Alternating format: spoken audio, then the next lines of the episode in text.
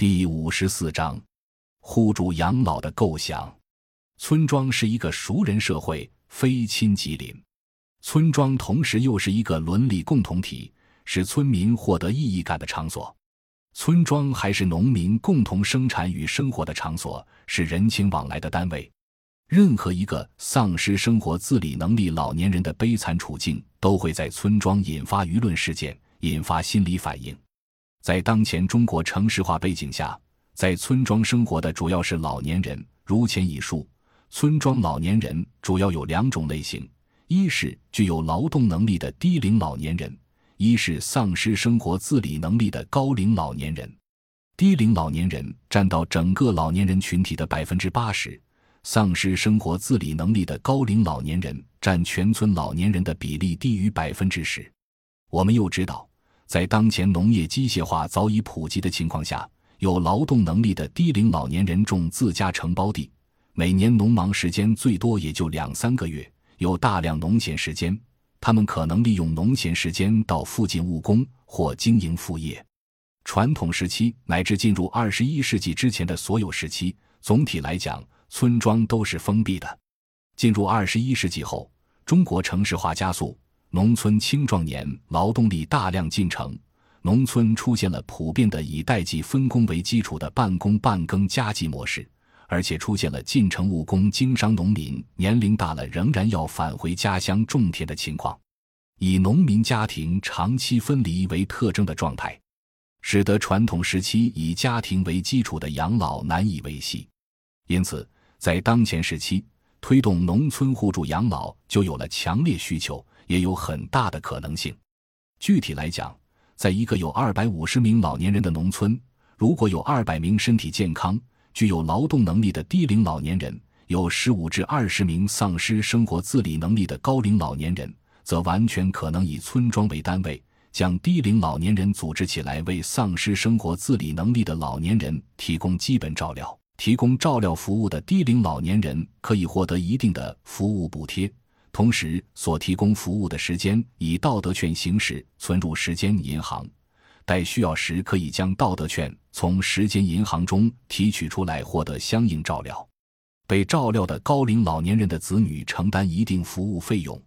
国家给互助养老一定的资金补贴，从而就可能在村庄形成多数低龄老年人照料少数高龄老年人，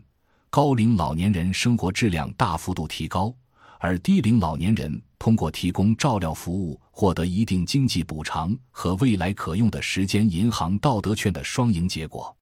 村庄社会互助养老关键在以下几点：第一，照料什么？对失去生活自理能力的高龄老人，首先是保证吃饭，一日三餐的有饭吃；其次是保证洗漱卫生；三是精神照料，当然还可能需要医疗或其他更深度的照料。比如大小便失禁的情况，重病重残的照料，如果依靠村庄养老互助很不现实，所以老年互助一般是轻度照料，主要包括送餐、清洁卫生、洗漱、精神陪伴。第二，在哪里照料？可以在高龄老年人家中，也可以集中在村庄人口聚居点做日间照料，甚至全天候照料。若有国家财政补贴或全额投资建设的村庄高龄老年人照料中心，一方面老年人自己组织养老互助，一方面国家给予补贴是最好的。照料中心建设在村庄人口聚居点，若与村办幼儿园、村卫生室、村庄百货店、网购配送站建在一起，就更加便利。第三，组织形式，老年人互助由老年人自愿组织。国家财政和乡村组织给予支持，老年人互助只有采取自愿组织的形式，才能最大限度调动农民自身的参与积极性，才能保证老年人互助的质量，也才能化解老年人互助中可能出现的风险和降低老年人互助的成本。国家和乡村组织支持老年人互助的形式有三种：一是财政补贴，二是具体指导，三是信用背书。第四，老年人互助经费的来源，收入主要有三部分：一是受到照料的老年人的家庭承担，这部分费用不高，占到全部费用的十二左右；按一个行政村有二百五十名老年人，有二十名常年住照料中心老年人计算，按现行标准，一个月一千元左右可以获得适当互助照料，合计收费二十四万元。二是财政补贴，大致占到整个互助照料经费的一半，即每个进入照料中心的老年人五百元月，一年大约补贴十二万元。三是接受社会捐赠。尤其是本村乡贤的捐赠，预计每年获得捐赠十二万元，三部分合计有四十八万元。第五，老年人互助经费的使用。老年人互助经费的使用主要有三个方面：一是日常经费，其中主要是伙食、必要的日常开支，按每位老年人一千元月，一年需要二十四万元；二是部分工作人员的照料补贴。比如有四位相对固定的低龄老年人负责照料中心日常工作，按每人两千元月复酬，一年需要支付十万元工资。三是为义务参加老年互助的低龄老年人计分以外，支付少许补贴，比如五百至一千元月。四是其他开支。第六，老年人互助中的时间银行，凡村庄低龄老年人都可以义务加入到护理。照料高龄老年人的行列，每日照料护理工作积分形成道德券，累计起来成为年老失能后可以免费享受照料的道德券积分。这种道德券积分存入时间银行，由乡村组织进行信用背书。时间银行的道德券积分不能兑换为现金，也不允许交易，只能用作未来接受照料时的免费凭证。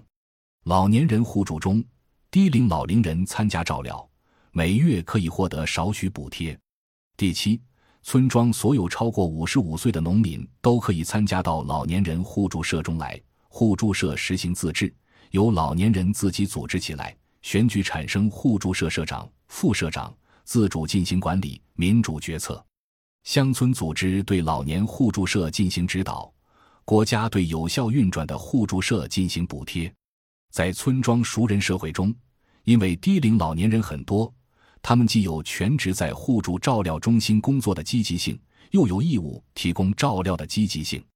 在村庄熟人社会中，因为信息全透明，互助照料中就不会有违界定权责所进行的复杂制度设计，就可以做到低成本和低风险。在互助照料中就不会出现其他正规养老机构常有的道德风险。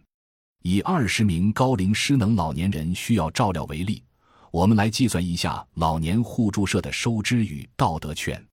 如前所述，每年的互助经费收入有四十八万元，现金支出中日常经费二十四万元，工资支出十万元，则结余为四十八减三十四等于十四万元。这十四万元只用于支付参加老年互助社义务劳动的少许补贴和其他杂项开支。假定照料二十名高龄失能老年人，每天需要五个低龄老年人参加义务照料，一年下来就需要三百六十五天乘五人天等于一千八百二十五人。按全村有二百名健康低龄老年人来计算，每一年每个低龄老年人平均需要提供一八百二十五除以二百等于九点一二五天。就是说，只要每个低龄老年人每年参加九天照料高龄老年人的义务劳动。就可以为互助社提供充沛的照料者，低龄老年人的义务劳动还会获得道德券和适当补贴。在农村闲暇时间很多的情况下，健康的低龄老年人提供义务劳动应该是很轻松的事情。村庄中建立老年人互助照料中心，生活不能自理老年人受到照料，在村庄熟人社会的生活就比较好，而低龄老年人有劳动能力。与土地结合起来，也几乎不用在国家财政支持的养老保障中生活。这样一来，农村老龄化问题就化解于无形。顺便说一句，老龄化问题其实不是年龄问题，而是制度问题。当前中国实行男六十岁、女五十五岁退休制度，所有正规就业退休以后就可以拿到退休金。一个社会中拿退休金人口的比例越大。这个社会中拿工资人口的比例就会相对越少，劳动人口减少而消费人口增加，整个社会的活力就会下降。尤其是中国这样未富先老的国家，随着老龄社会提前到来，劳动人口减少，就往往很难为退休老年人提供可以体面生活的退休金。实际上，当前中国有两个方面因素使中国可以避免老龄化问题，即虽然老龄化了却不是问题。第一，随着中国饮食卫生条件和医疗条件的改善，中国超过六十岁的人口占比越来越大，同时，超过六十岁的人口中，身体仍然健康者也越来越多。这些身体健康的六十岁以上人口仍然可以是劳动力。第二，中国农村家家户户都有承包地、有住房、有村庄熟人社会的归属。超过六十岁在城市再找到就业机会相对较为困难，且城市生活成本也较高。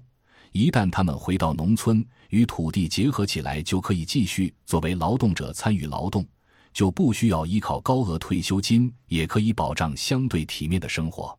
甚至劳动本身也使他们更有成就感，生活也更有意义、有乐趣。反过来讲，正是农村这条退路，可以让农民与土地结合起来，使中国有了应对老龄化的最佳武器。感谢您的收听，本集已经播讲完毕。喜欢请订阅专辑，关注主播主页，更多精彩内容等着你。